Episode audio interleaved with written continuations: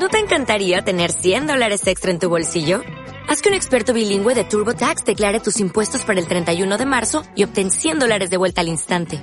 Porque no importa cuáles hayan sido tus logros del año pasado, TurboTax hace que cuenten. Obtén 100 dólares de vuelta y tus impuestos con 100% de precisión. Solo con Intuit TurboTax. Debes declarar para el 31 de marzo. Crédito solo aplicable al costo de la presentación federal con TurboTax Full Service. Oferta sujeta a cambios o cancelación en cualquier momento. Nutrición imperfecta. Con Marta Mármol.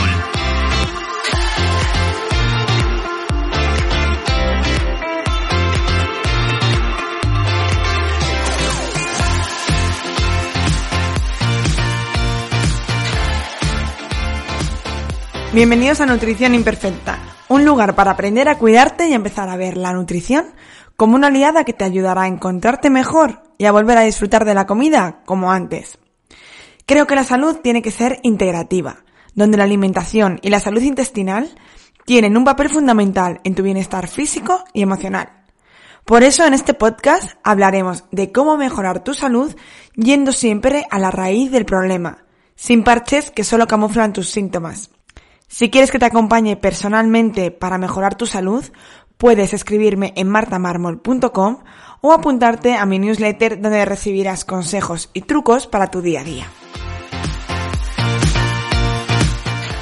Bienvenidos a Nutrición Imperfecta, yo soy Marta Mármol y en el episodio de hoy voy a hablaros del nervio vago, que a pesar de este nombre, el nervio vago es de todo menos esto y está muy relacionado con problemas de salud. Este nervio vago se llama así porque viene de vagus, que en latín significa pues que va de un lado para otro, ¿no? Que vaga. Y como el nervio vago es muy largo, pues decidieron llamarlo así en su momento. Que eso a veces lleva a confusión, porque cuando vemos vago pensamos que, mm, pues eso que es vago, pero para nada. Y dirás, ¿qué tiene que ver el nervio vago? Pues con la nutrición. Bueno, pues tiene que ver demasiado. Ya sabes que la nutrición y la salud están íntimamente relacionados pues con lo que está ocurriendo en el intestino.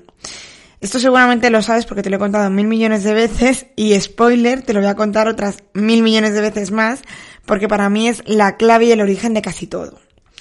El intestino se le llama el segundo cerebro. Se le llama así por la gran cantidad de neuronas, esa red neuronal que existe en el intestino. Pero eh, la importancia no solo viene por esto, sino también porque en el intestino encontramos gran parte del sistema inmune, que es el que nos va a defender de agentes externos. También, eh, pues por toda la absorción de nutrientes tan fundamental para que todo el engranaje de nuestro cuerpo funcione bien. Por lo tanto, si hay problemas en el intestino, en su conexión, en su funcionamiento general, va a haber problemas que se repercutan a nivel de salud, pero a todos los niveles. Y es el nervio vago el que va a dirigir, el que va a mandar señales, comunicarse con el intestino y el cerebro. Aunque no solo hace esto, ya veremos que tiene más funciones, es en las que nos vamos a centrar porque son las que nos interesa, en este caso, estimular y eh, asegurar que funcionan correctamente para que esa conexión entre intestino y cerebro sea la adecuada. El eje intestino-cerebro, es decir, la conexión que hay entre el intestino y el cerebro, es bidireccional, es decir, tanto el intestino manda señales al cerebro como el cerebro manda señales al intestino.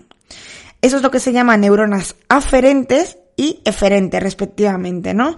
Aferentes son las que el intestino manda hacia, bueno, las que cualquier órgano mande al cerebro, y eferentes las que el cerebro manda hacia abajo. Ahora se sabe que la gran mayoría de los mensajes que se mandan por el nervio vago son aferentes, es decir, desde los órganos al cerebro.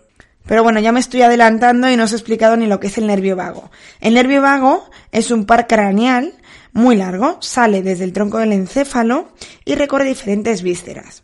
Es un nervio que va a pertenecer al sistema nervioso autónomo, es decir, pues esas funciones que no hacemos de forma voluntaria, que están automatizadas, y en concreto a la rama del parasimpático.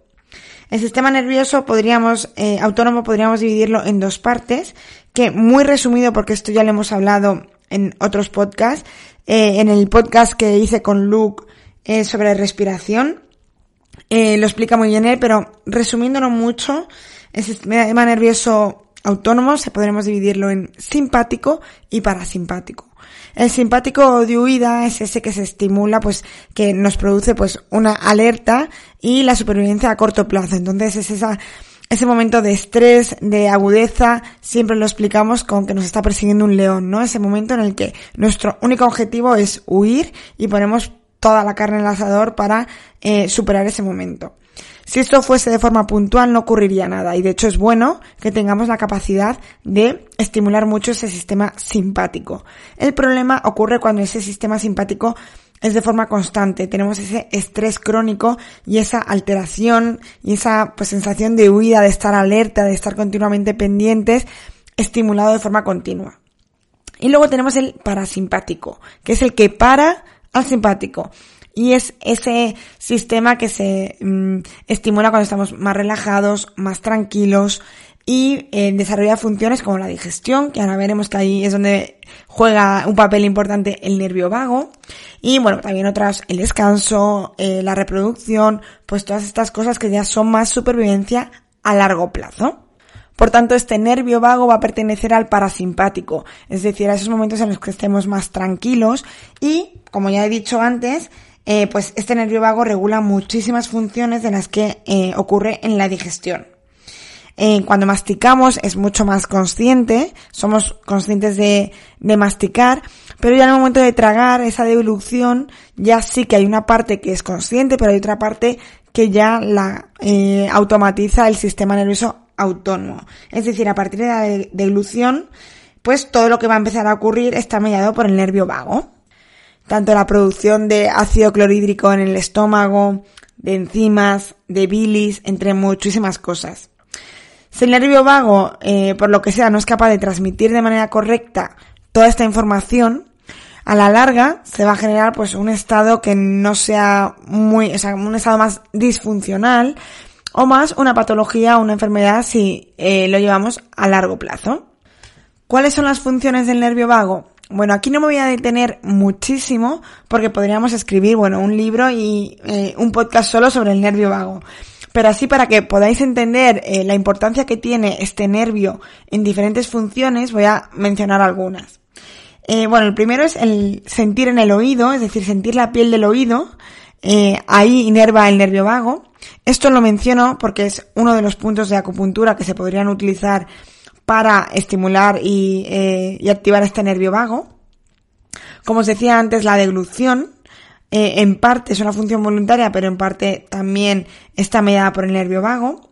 Tiene una inervación en la faringe, que es la que controla la activación de esos nervios en la faringe y va a evitar que respiremos mientras estamos comiendo, ¿no? Es esa eh, forma de evitar que nos atragantemos.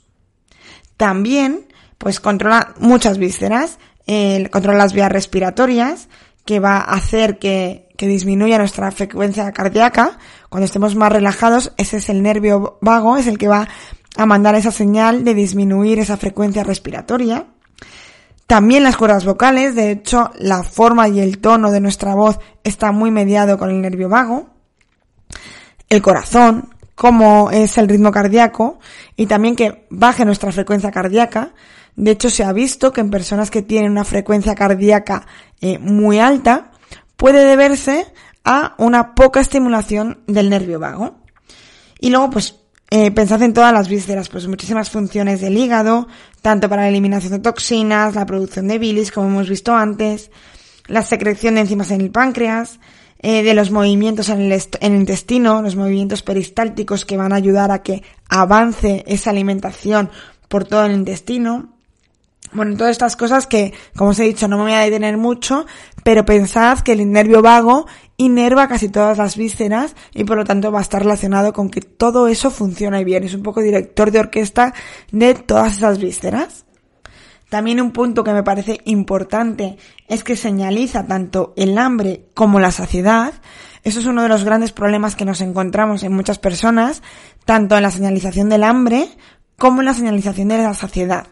Por eso también comer despacio y esperar a notar esa sensación de saciedad, que siempre nos dicen que tarda un poquito más, está mediada a través de este nervio vago. Por lo tanto, que funcione correctamente nos va a ayudar a estar también en sintonía eh, con esas sensaciones de hambre y saciedad que muchas veces tenemos distorsionadas. Y por supuesto, el nervio vago también es el que va a comunicar la microbiota, eso que ocurre en el intestino, con el cerebro, que esto también daría para un podcast más porque aquí esta comunicación, bueno, se está sabiendo cada vez más, pero sabemos que hay una comunicación bidireccional, como os decía antes, y que afecta mucho nuestro estado en la microbiota con funciones neuronales, cerebrales, de estado de ánimo y de muchas más cosas.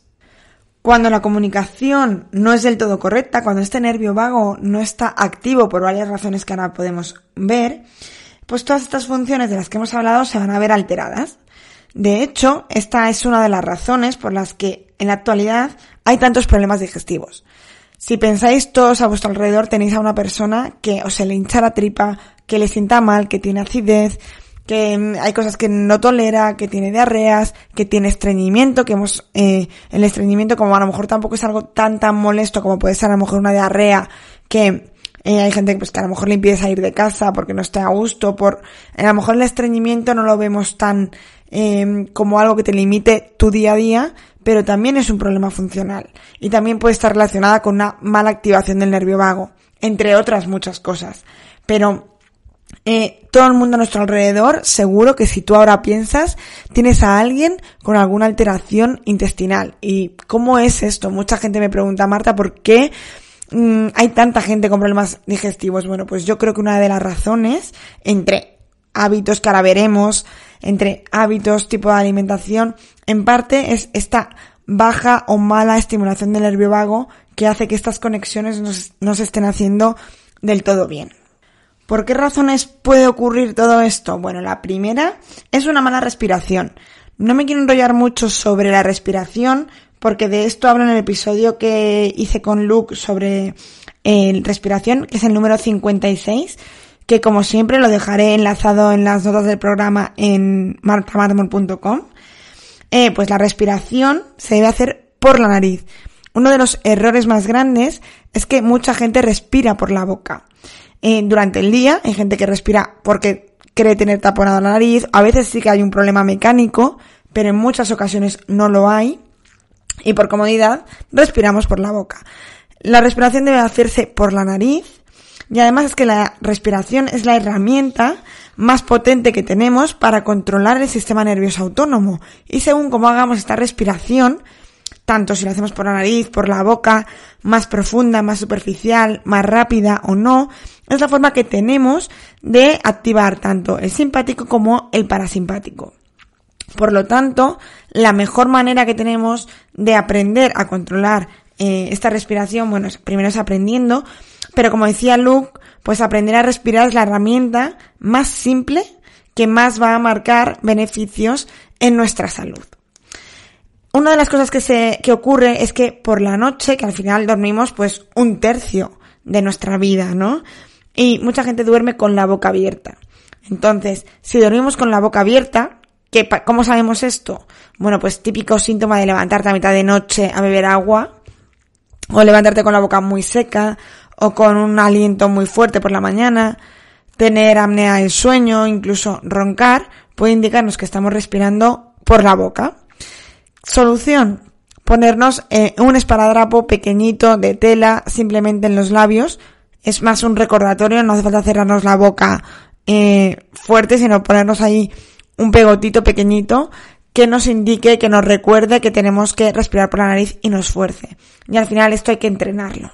Entonces, recopilando, que la respiración no sea correcta puede ser una de las razones por las que el sistema nervioso no activa este, este nervio vago y no funcione eh, perfectamente. También puede ser simplemente por una disbiosis en el intestino, es decir, un desequilibrio de la microbiota intestinal, puede alterar estos mensajes y esta, eh, estas conexiones entre intestino y cerebro, pero también eh, tener una inflamación crónica de bajo grado. Esto, esta inflamación crónica va a activar de forma continua el simpático, Igual que un estrés. El estrés crónico, un estrés mantenido, lo que os decía antes, estar completa, continuamente en un estado de huida, de estrés, de activación, va a activar siempre el sistema nervioso simpático. Y esto es, pues esto, mantenernos todo el rato alerta, va a impedir que se activen las funciones del parasimpático, que como os he dicho ya antes, pues es lo que activa el nervio vago. Entonces, por tanto, este nervio vago no se va a activar correctamente y por lo tanto veremos como consecuencia pues todo esto que hemos visto antes, todas sus funciones, pues a lo mejor que las digestiones no sean tan correctas, que no se generen enzimas, que bueno, pues que los movimientos peristálticos del, del intestino no sean correctos y a lo mejor tengamos estreñimiento, bueno, una serie de consecuencias que muchas veces pues no vemos tan claras y relacionadas con el estrés y sí que lo están. Y una vez eh, hecha la introducción, que quería hacerla muy rápida sobre el nervio vago, vamos a ver y vamos a centrarnos en cómo activar este nervio vago, ¿no? Que para mí me resulta lo más interesante y más importante para poder eh, poner en práctica estas cosas para activar el nervio vago con lo que hagamos en el día a día. Existen muchas cosas que podemos hacer para activar el nervio vago. Yo muchas veces a mis pacientes cuando eh, hacemos esto pues les doy una lista de cosas. No hace falta hacer todas, eh, o por lo menos de primeras. Sí que es bueno pues encontrar aquellas cosas que, que creamos que se puedan hacer. Pero también os digo que muchas veces esas cosas que más te llaman la atención o que más dices, esto yo no lo haría, quizás son esas cosas las que deberías hacer, ¿no? Aunque no sea del todo, pero por lo menos empezar. Porque muchas veces tiramos a, las, a lo que nos resulta muy sencillo, muy fácil, y a lo mejor ya lo estamos poniendo un poquito en práctica y justo lo que nos falta es eh, otras cosas. Vamos al lío y vamos a ver muchas formas de activar este nervio vago. Bueno, como centro de todo, de todas las cosas que podemos hacer, está reducir el estrés. Como ya he explicado, el parasimpático y el simpático, reducir estrés nos va a activar esta vía del parasimpático, esta vía en la que está el nervio vago. Por lo tanto, todo lo que disminuya estrés va a ayudar a activar el nervio vago. A cada uno le bajará el estrés diferentes cosas. Es cierto que Cosas como técnicas de relajación, de respiración, estiramientos, todo esto nos va a bajar el estrés, por lo tanto, todo eso nos va a ayudar. Y debería ser fundamental no solo para activar el nervio vago, sino porque tener un estrés mantenido en el tiempo no es bueno.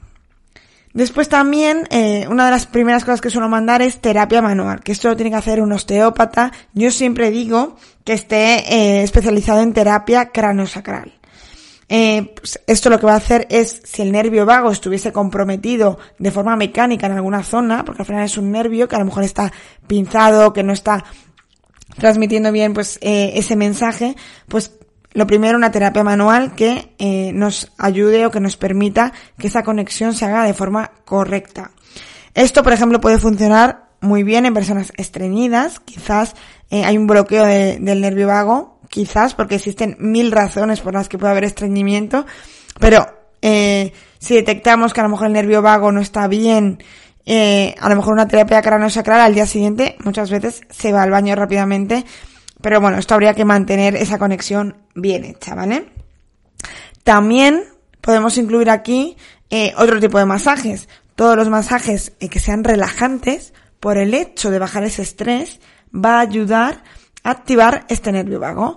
Pues ya sean masajes, pues eso, mm, relajantes, ya sea masaje tailandés, que a mí me encanta, o masaje o en los pies, reflexología, bueno, eh, todo lo que te ayude a relajarte. Por lo tanto también, pues, típico spa, bueno, pues todas estas terapias mm, las metemos en el saco de reducir estrés, pero bueno, también teniéndolo en cuenta para masajes. Por seguir en la línea de este tipo de terapias, como os he dicho antes, la acupuntura auricular, que como una de, las funciones del nervio vago es inervar el oído, pues hay determinados puntos que se pueden estimular y por lo tanto estaríamos estimulando el nervio vago. Así que bueno, eh, por supuesto acudiendo a personas especializadas en acupuntura e incluso en acupuntura eh, auricular porque me consta que cada persona está especializada en algunas zonas, pues estimulación de, de este nervio nos va a estimular la conexión de todo el nervio vago. Como hemos dicho antes también, respirar correctamente. Aprovechando pues eh, esas técnicas de respiración profunda, existen muchas formas de respirar. Os dejaré también un curso de look sobre respiración que me parece interesantísimo y como os decía antes, pues es una herramienta muy básica que nos puede mm, dar un plus y una herramienta muy brutal en aprender a gestionar simplemente el simpático y el parasimpático. Y como os decía, pues si crees y sospechas que por la noche respiras por la boca, pues ponerte ese pequeño esparadrapo incluso trabajando evidentemente si no estás de cara al público y evidentemente si no estás todo el día en videollamadas. Si a lo mejor estás delante del ordenador aprovechando que ahora muchos teletrabajáis y estáis en casa, pues podéis a lo mejor poneros eh, el esparadrapo para sobre todo ser conscientes de estar con la boquita cerrada. Eh, un sueño reparador, dormir bien, levantarte descansado, también va a ayudar a activar el nervio vago, como os podéis imaginar, por una parte por reducir el estrés, por activar el parasimpático. Aquí no me voy a enrollar porque en el episodio, hace dos episodios, en el número 75, hablo con Pablo Castañeda sobre la importancia del descanso, eh, todos los factores que afectan, eh, cómo estimular y cómo ayudar a que ese descanso sea eh, mm, bueno. Y entonces por eso, no, no lo voy a explicar aquí más, pero aquí sí que voy a destacar otra de, de las cosas que nos van a ayudar a activar este nervio vago, que es la exposición al sol. Pablo en el episodio 75 habla mucho sobre la luz, habla sobre cómo la luz afecta a la salud y activa diferentes mecanismos, también dependiendo el tipo y el momento de la luz. Que la luz del sol no va a ser la misma por la mañana por cómo nos incide eh, que cuando es a mediodía que nos da desde arriba, eh, pues la luz como terapia es fundamental, creo que sabemos muy poco de ella y de hecho es un tema que yo quiero eh, meterme un poquito más de lleno, pero bueno, no me da tiempo con tantas... Em, a mí me gusta todo, yo cada vez que aprendo sobre una cosa abro como una puerta que quiero de repente aprender mucho más, pero bueno, la luz, exponernos a la luz solar, también va a activar este nervio vago y nos va a ayudar a descansar, por lo tanto a reducir el estrés, por lo tanto activar el nervio vago. Otra forma es haciendo meditaciones o mindfulness, que los voy a meter en el mismo saco, que al final no es más que concentrarnos en el momento presente. Poder concentrarte en la tarea que estás haciendo. No es dejar la mente en blanco, como muchas veces hemos pensado. Eso es imposible, es como pedirle a tu corazón que pare de latir, pues nuestra mente está hecha para generar todo el rato pensamientos. Lo que tenemos que entrenar y en lo que consiste es conseguir concentrarnos en lo que estamos haciendo creo por experiencia propia y por lo que hablo con mis pacientes que en este tema uno de los problemas son las expectativas tan altas que tenemos, ¿no? Hacen que fracasemos. Pensamos que meditar va a ser placentero y meditar no es placentero. De hecho, es eh, centrarte en lo que estás haciendo y muchas veces, pues, eh, recibir todo el rato pensamientos, como estamos todo el rato recibiendo, pues no es nada relajante y eso quizás nos estresa más y hace que abandonemos porque no, decimos que no sabemos meditar. Nadie sabe.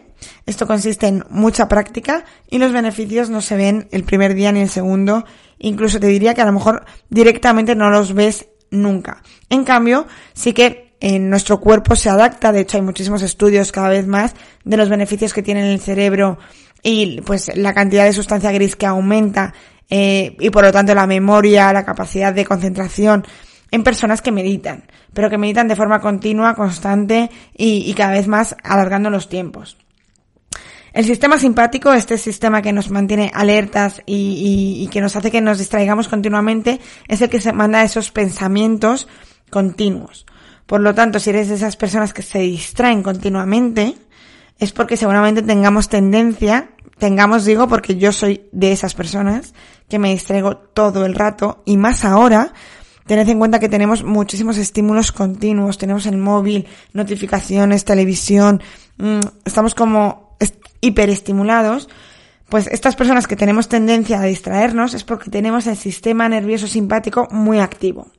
Por lo tanto, eh, entrenarlo, meditar, nos va a ayudar. Y si encima hacemos pues meditaciones centradas en la respiración, como os he dicho antes, pues vamos a tener una doble eh, un doble beneficio porque esta respiración nos va a ayudar a, pues a concentrarnos, a respirar mejor y por lo tanto a bajar el estrés y activar el nervio vago. La siguiente es una de mis favoritas y creo que es una de las más odiadas por todo el mundo, que cuando la digo, pues todo el mundo dice, ah, eso sí que no. Y aquí es cuando yo digo, si esto te chirría mucho, sospecha que a lo mejor es lo que mejor te viene. Son las duchas de agua fría.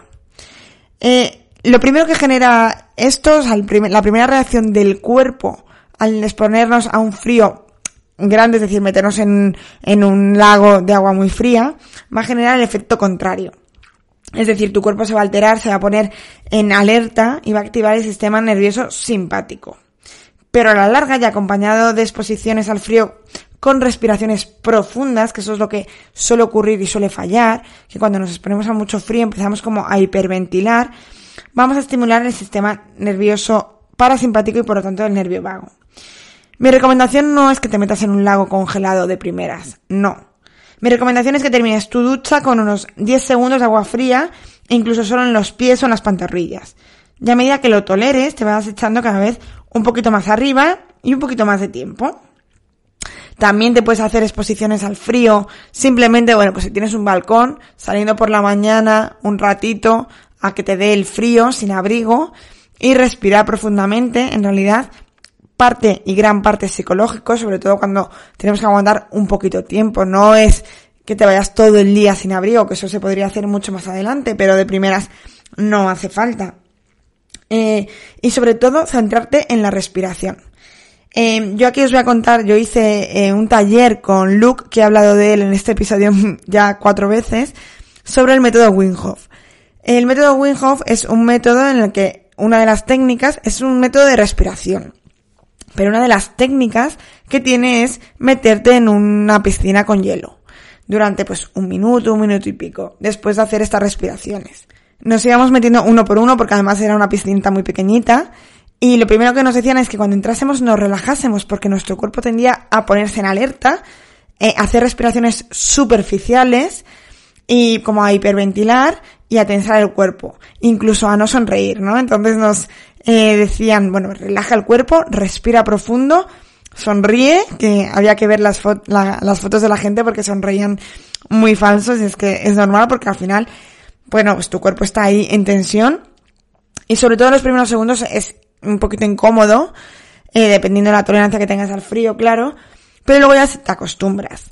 Eh, para mí, la verdad es que no fue nada chocante, evidentemente estaba frío, no voy a decir que no, pero no fue tan chocante como para otras personas, quizás, y esto lo digo y lo digo en serio, porque mi, la piscina de mi pueblo está muy fría, llevo bañándome allí pues 32 años que tengo, y bueno, 32 no, porque no había piscina cuando yo era pequeña, pero bueno, muchos años, eh, y está muy fría, incluso duele la cabeza muchas veces cuando metes la cabeza, ¿no?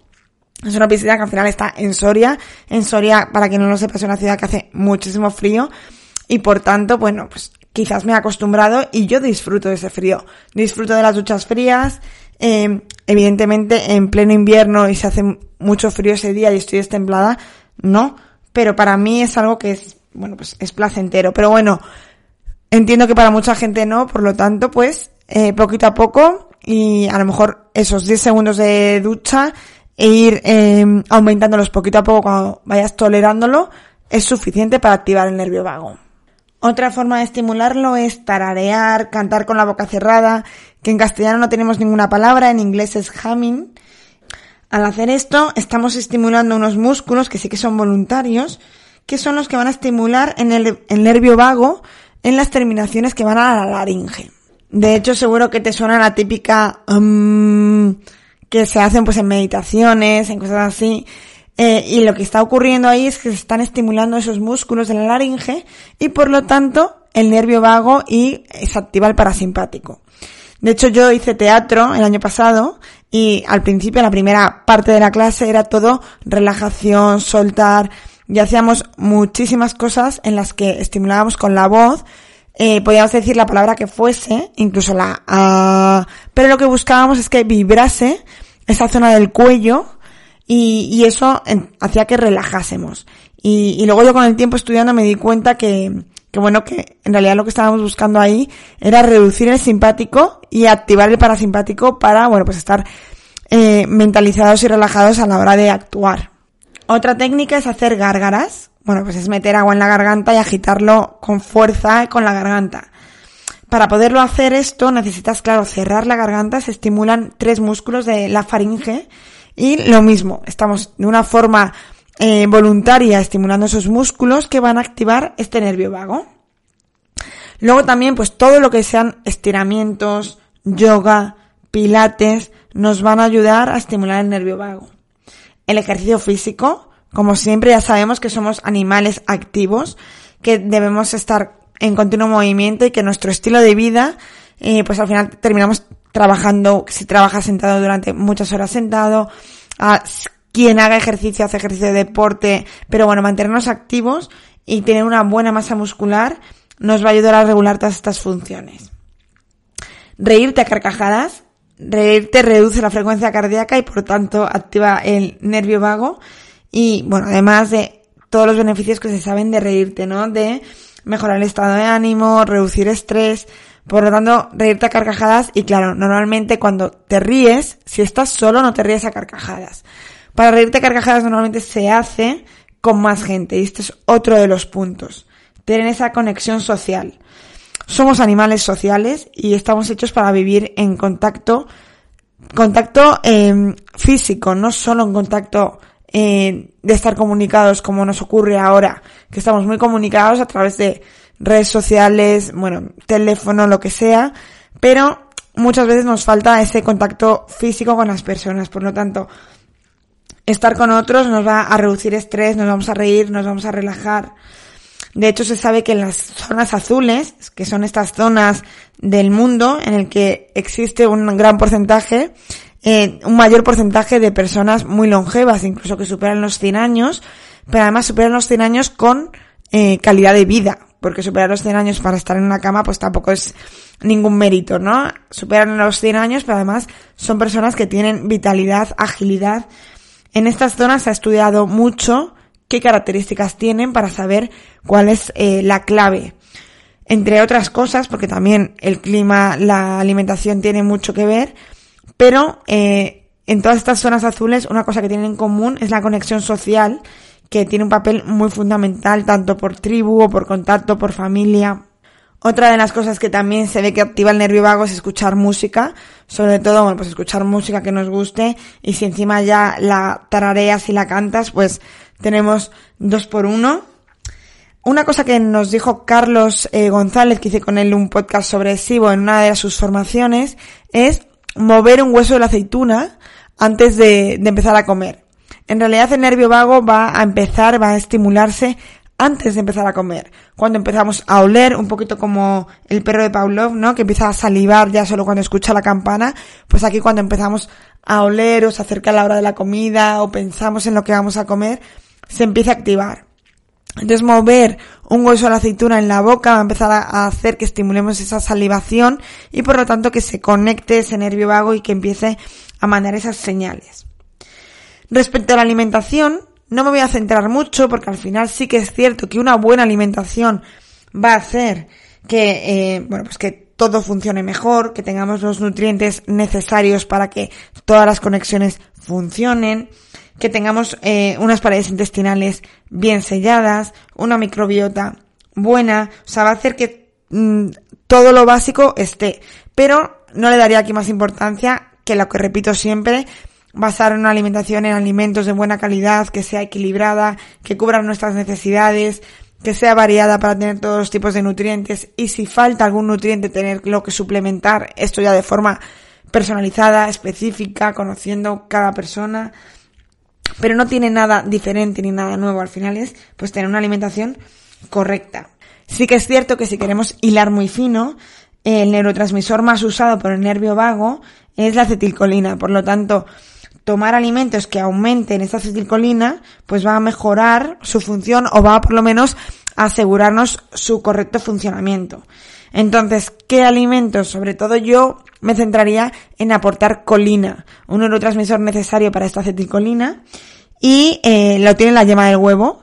La yema del huevo, si no la cocinamos mucho, por lo tanto si haces un huevo duro que se quede la yema un poquito deshecha, un huevo a la plancha que se quede también la yema que, que salga liquidita.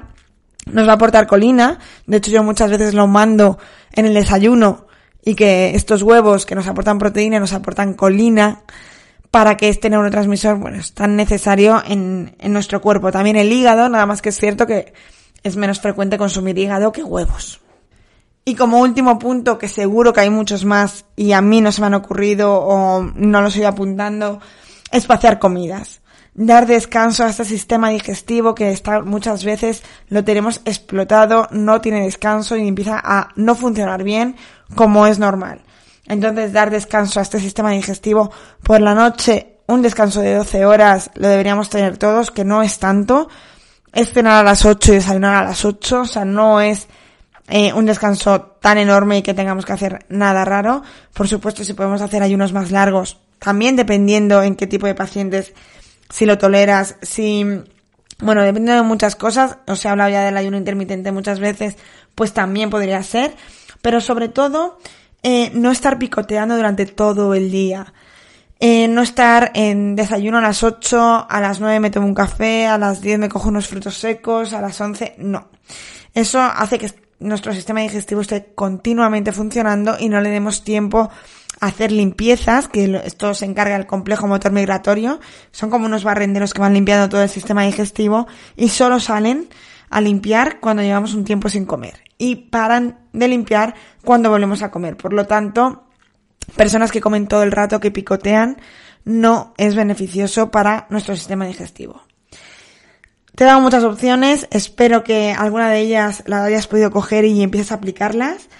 Eh, que tu nervio vago es fundamental, como has visto, para muchas funciones y que muchas veces, bueno, pues el estilo de vida que tenemos, de comer todo el rato, de no movernos lo suficiente, de no descansar bien, de no relajarnos, ese estrés continuo, hace que estas funciones digestivas pues empiecen a alterarse y por eso, como te decía al principio, hay tanto en eh, desorden en problemas digestivos.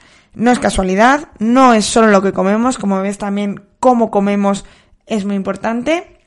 Así que nada, la que más te haya chocado y la que menos te guste, esa quizás es la que deberías empezar a aplicar.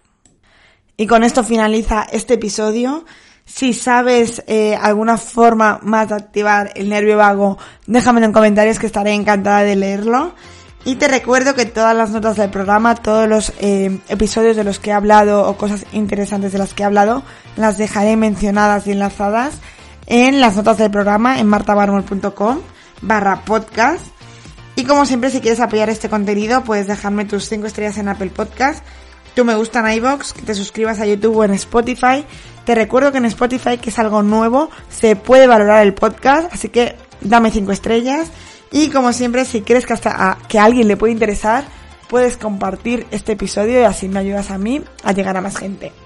Nos escuchamos en el siguiente episodio aquí, en Nutrición Imperfecta.